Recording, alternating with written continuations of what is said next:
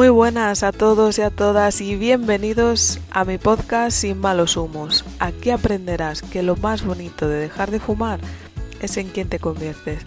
Me llamo Isabel La Unión y juntos aprenderemos a entrenar la mente para decirle al tabaco Sayonara baby. Muy buenas a todos, ¿qué tal? ¿Cómo estáis? Yo estoy súper contenta de poder estar grabando este episodio número 13 que se titula Mis circunstancias no me permiten dejar de fumar. Frase por excelencia de según qué perfil de persona cuando quiere intentar deshabituarse del tabaco, ¿no? Y bueno, eh, hoy vamos a hablar de mapas mentales, de story time, de preguntas y hoy nos cuestionamos absolutamente todo, porque ya llevamos unos cuantos capítulos, ya digamos que no empezamos de cero y, y ya está bien de, bueno, de creer que la única realidad que existe es la que está dentro de nuestra cabeza. Así que vamos a empezar reflexionando y, yo te pregunto, ¿de qué está hecho tu día? ¿De qué está hecho tu día? Dime, dime lo primero que pase por tu mente. Normalmente cuando tengo a una persona delante me suele contestar pues de personas, lugares, experiencias, trabajo, atascos, rutina, cosas, mi mascota, lo que sea, ¿no? Y claro, eh, ahí es donde quiero llegar yo, porque esa es nuestra parte externa. Pero, ¿qué ocurre en nuestra parte interna? de qué está hecho nuestro día cuando lo que hacemos es mirar hacia adentro, dentro de nosotros. ¿Qué es lo que hay? Y en ese caso me suelen contestar sentimientos, emociones, inquietudes y muchos pensamientos, ruido mental, ¿no? Bueno, pues ese es el mundo de todas las personas, incluso esas personas que te caen mal también.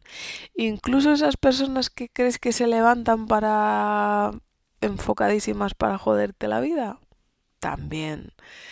Está hecho de, de percepciones, de pensamientos y de emociones, cualquiera de los mundos de cualquier persona que se levante por la mañana, si mira para adentro. Entonces vamos a ir un poquito más allá. ¿Qué piensas cuando estás en el trabajo? ¿Qué sientes en casa con tu familia? Porque cada persona tiene una relación diferente entre las cosas que piensa y las cosas que siente. Y muchas veces la solución no está en cambiar nuestra parte externa, sino cómo me siento y cómo la pienso cada día. Que una va de la mano de la otra. Entonces, por poner un ejemplo sencillo, porque a nuestros cerebros son devoradores de historias o de, o de ejemplos, no le gusta nada aprender así como de memoria. Em, vamos a ver qué se me puede ocurrir. Vale, mira, como ejemplo, vamos a... porque iba a hablar del vídeo porque estaba grabando con el teléfono, pero no tiene memoria y, bueno, pues nada, no ha sido posible. Así que me da igual, Vamos a hablar del podcast. Si este podcast fuese el responsable de los comentarios que recibo sobre él, todos deberían de ser iguales, ¿no? Porque no dejan de ser pensamientos en referencia a bueno, al mismo contenido en tiempo y forma. Y no, y nunca es así. ¿Por qué? Primero, porque nadie es igual que nadie, por lo tanto no hay pensamientos iguales, ni viajes iguales, ni personas iguales. Y esto sí que lo llevamos hablando a lo largo de, de toda esta temporada de episodios, ¿no? Las cosas que pensamos no vienen generadas por los estímulos externos, las provocamos nosotros. El pensamiento es una propuesta que nuestro cerebro lanza en base a varias premisas pues como la experiencia en el pasado, los objetivos y en qué te estés enfocando en el futuro. e inclusive un poquito también hace la, la genética. Y te preguntarás, pero vamos a ver, alma de cántaro, ¿por qué me estás contando todo esto? Bueno, pues simplemente para que hoy decidas responsabilizarte y elijas la manera con la que quieres ver la vida. Porque digamos que hay dos maneras.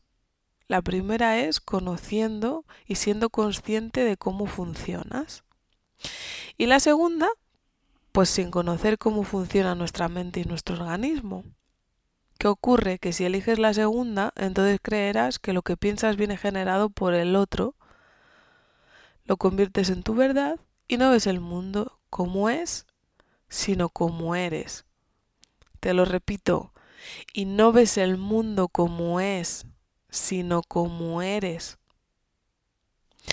Si te interesa la primera, entonces sigue escuchando porque estás asumiendo la responsabilidad de lo que piensas y como constructor de tu mapa es hora de que tomes acción. Así que como a todos nos gusta más un chisme que a cualquier explicación de manual, ahí va una historia para ayudarte a aprender qué narices es el mapa mental y qué papel juega en tu vida. Porque cuidadín, cuidadín, que según es nuestro mapa mental, así pensamos, sentimos y por lo tanto actuamos. Se viene Storytime. Después de casarnos, elegimos Indonesia como viaje ideal para la luna de miel. Hicimos varias paradas en Bali, en Lombok, en las Islas Gili y de verdad que cuando dicen que viajar abre la mente, yo añadiría que abre la mente y aprietas el pompis, porque se te da cada circunstancia que te cuestionas todo o puedes acabar mmm, en tesituras cuanto menos mmm, inquietantes. Total, que uno de los días nos propusieron casarnos allí. Y nosotros que veníamos llenos de ilusión por la experiencia vivida en el país en el que, en el que vivimos, que es España, dijimos, pues ¿por qué no? Más fiesta, más comida, más baile, en definitiva, más celebración, pues venga, a lo loco, vamos a celebrar. Así que allí nos plantamos y nada más llegar nos miran, nos sonríen, nos saludan, son súper, súper atentos y súper agradables. Y nada más entrar nos separan. Él se va con los chicos, yo me voy con las chicas y nos visten para la ocasión. Parecíamos la pantoja de Puerto Rico dislocada y el señor salchicha estrangulada. No daba crédito a la manera que tenían de hacer las cosas. Es que como mi pelo era fino, cogieron unos pelos que encontraron de por ahí que parecía que los acababan de barrer en una peluquería, los metieron en una bolsa de congelación, me lo plantaron arriba de la coronilla y me lo taparon con los míos. Y allí me colocaron un arsenal de cosas doradas, a ver si subo una foto en redes, que te juro que eso pesaba, que yo les pregunté, oye, esto me está pesando mucho. No te preocupes, no son más de 7 kilos. ¿De 7 kilos, hermana? Madre del amor hermoso. Los morros, bueno, los morros. Eh, yo tenía una calentura y entonces en vez de perfilarme lo que era por arriba de la calentura para, ¿no? Para afinar un poco, no, no, no, no, no. Me lo hicieron todo con el contorno de la calentura e igualaron. Por lo tanto, Carmen de Mairena a mi lado era muy sencillita. ¿Y el brazo de mi marido? Pues un espectáculo, porque como no le llegaban los brazaletes, pues cogieron cinta transparente y le dieron vueltas hasta que aquello le cuadró. Total. Que inician los rituales y yo no me acuerdo de cuántos había porque eran un huevo. Solo recuerdo reírme sin esbozar la mueca pertinente mientras veías que el brazo del oso, que así llamo a mi marido, poco a poco se iba gangrenando. Lo veía de lado porque no tenía suficiente cuello para sostener semejante percal en mi cabeza. De verdad. O sea, es que aquello era, eso pesaba. Así que la boda se hacía cada vez más densa y más larga en el tiempo y la verdad es que, que nosotros decíamos, bueno, esto acabará en algún momento, esto no puede durar tanto. O sea, es que estuvimos casi más en la boda balinesa que en la boda en España. Así que llega la hora del banquete, nos sientan en el medio, pega a llegar gente y gente y gente cargada con comida. Digo, anda, mira una fiesta de lluvia. Digo, esto que unos traen un poquito por aquí, un poquito por allá, pues podíamos haber traído unos pinchitos de tortilla, ¿no? Unas olivitas. y total que salen cuatro mujeres a bailar y, suena la primera nota de la canción y se quedan congeladas. Y con ellas el maestro de ceremonias y todos los componentes de la boda. Y sigue llegando gente, pero ¿quién narices había invitado a tanta gente? Yo estaba flipando. El oso me dijo, traen comida, no hay problema. Y se quedaban quietos también. Y el oso y yo nos mirábamos de refilón, ya rayados, en plan, a ver, que llevan 20 minutos, aquellas mujeres sin moverse. Nadie lo hacía, nosotros estábamos anonadados diciendo, pero esto es una broma, una cámara oculta o qué narices es esto. Total, que podríamos haber pasado toda la noche allí esperando. Parecía que jugábamos a un serio con la gente. Era increíble. Unos mirando a otros y aquellas mujeres petrificadas cayéndosele la piel a tiras. Ahora me río, pero en el momento hasta pasé miedo porque no paraba de llegar gente, gente, gente y gente y de repente les escuchabas hablarse en la oreja ahí susurrando y era como lo más que tengo es una moto en la puerta del templo que no soportaba ni mi peso contra, imagínate, el peso del oso y el mío.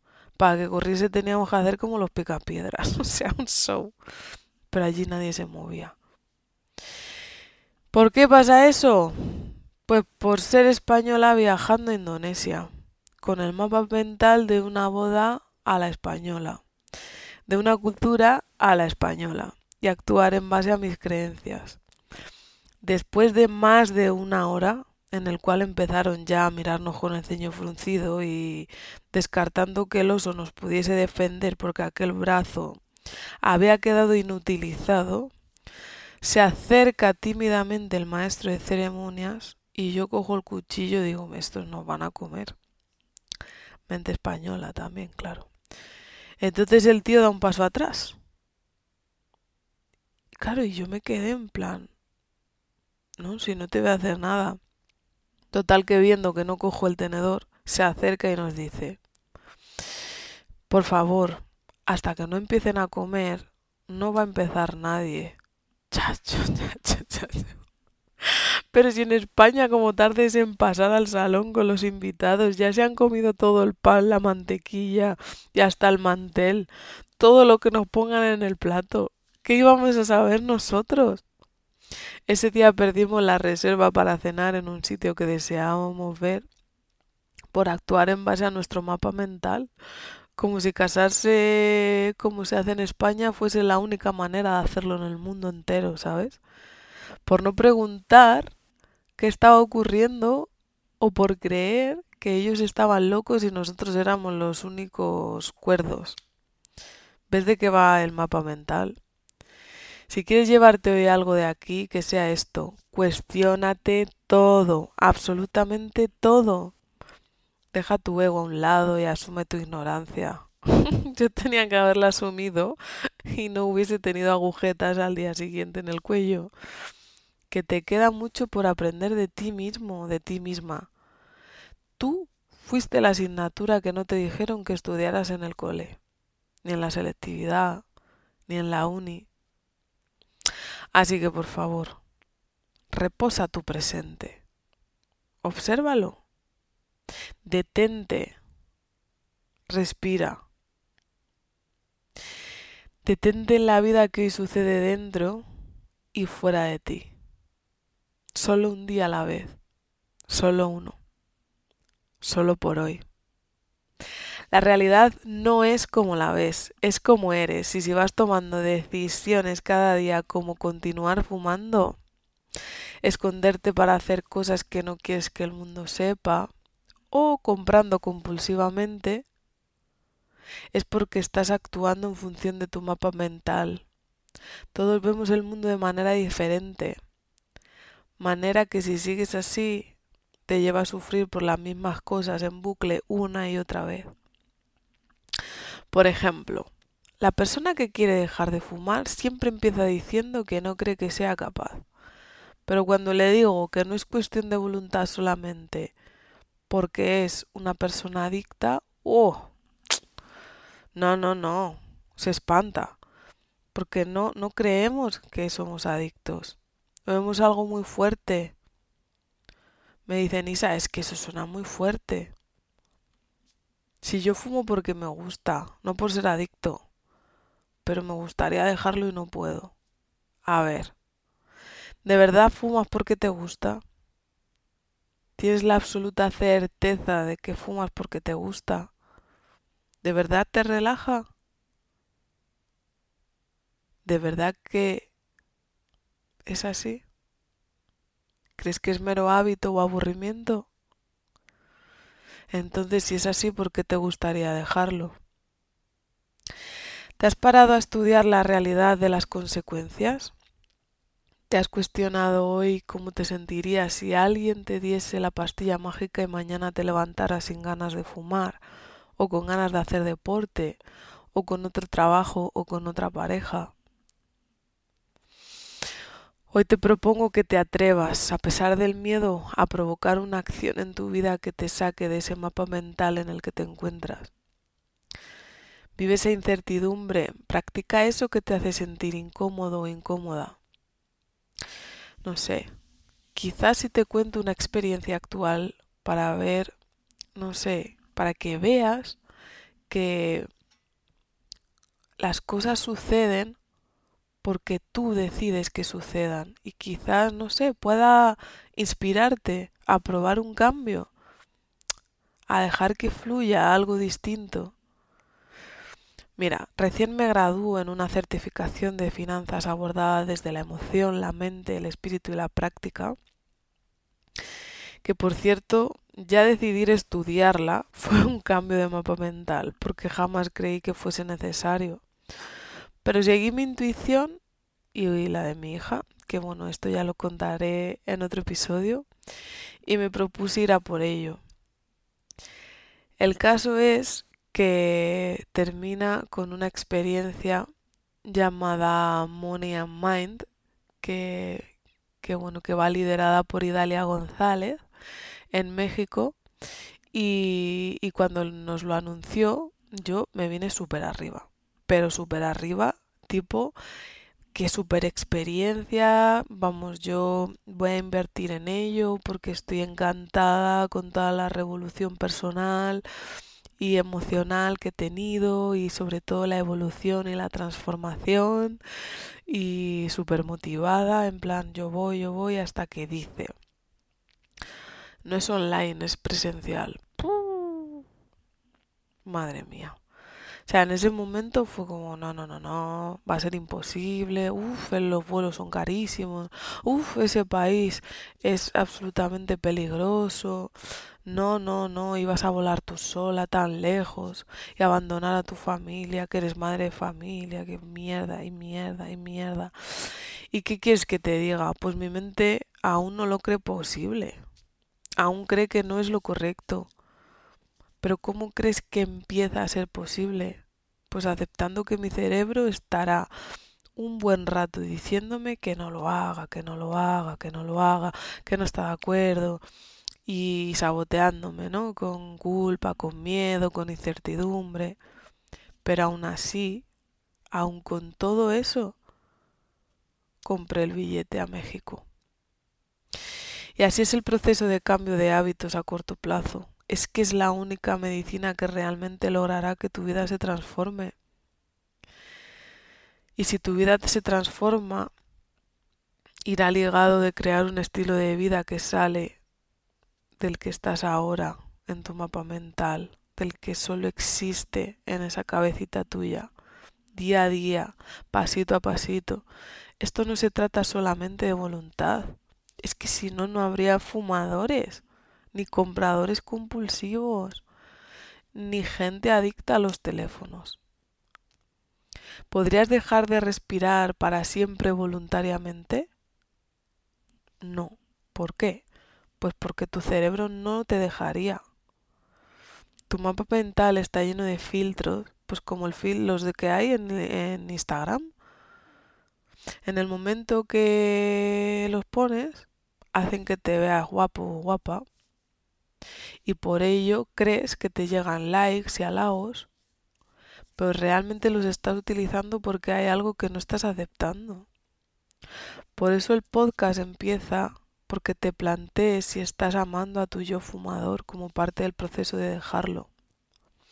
Así es que cuestiónate qué filtros usas para ver la vida que hacen que continúes fumando, o lo que sea que estés haciendo, o lo que sea que no estés haciendo. Cambia esos filtros y cambiarán tus mapas.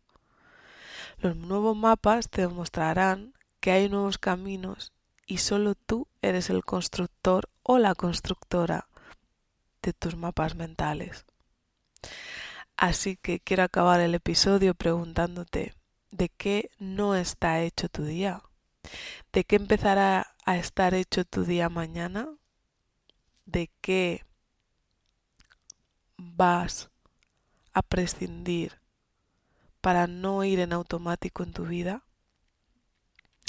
Si has llegado hasta aquí, gracias, gracias, gracias. Recuerda que si otro fuimos capaces, tú también.